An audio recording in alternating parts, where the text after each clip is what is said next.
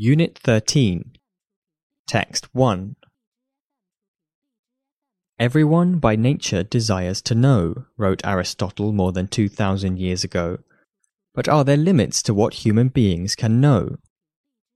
This is a golden age of scientific knowledge.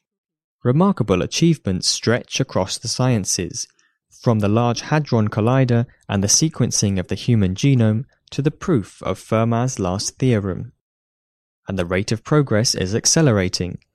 The number of scientific publications has doubled every nine years since the Second World War. But even bigger challenges await. Can cancer be cured? Is there a theory of everything that will include all of physics? Can we know it all? In theory, if you throw a die, Newton's laws of motion make it possible to predict what number will come up but the calculations are too long to be practicable. What is more, many natural systems, such as the weather, are chaotic or sensitive to small changes. A tiny nudge now can lead to vastly different behavior later. Since people cannot measure with complete accuracy, they can't forecast far into the future. Even if the future cannot be predicted, people can still hope to uncover the laws of physics. As Stephen Hawking once wrote, I still believe there are grounds for cautious optimism that we may be near the end of the search for the ultimate laws of nature. But how can people know when they have got there? They have been wrong before. Lord Kelvin, a great physicist, confidently announced in 1900 there is nothing new to be discovered in physics now. Just a few years later, physics was upended by quantum physics.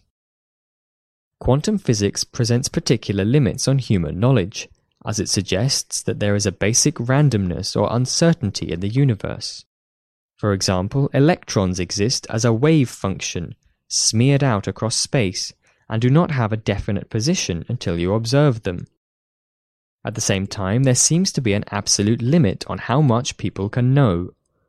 This is quantified by Heisenberg's uncertainty principle, which says that there is a trade off between knowing the position and momentum of a particle. So the more you know about where an electron is, the less you know about which way it is going.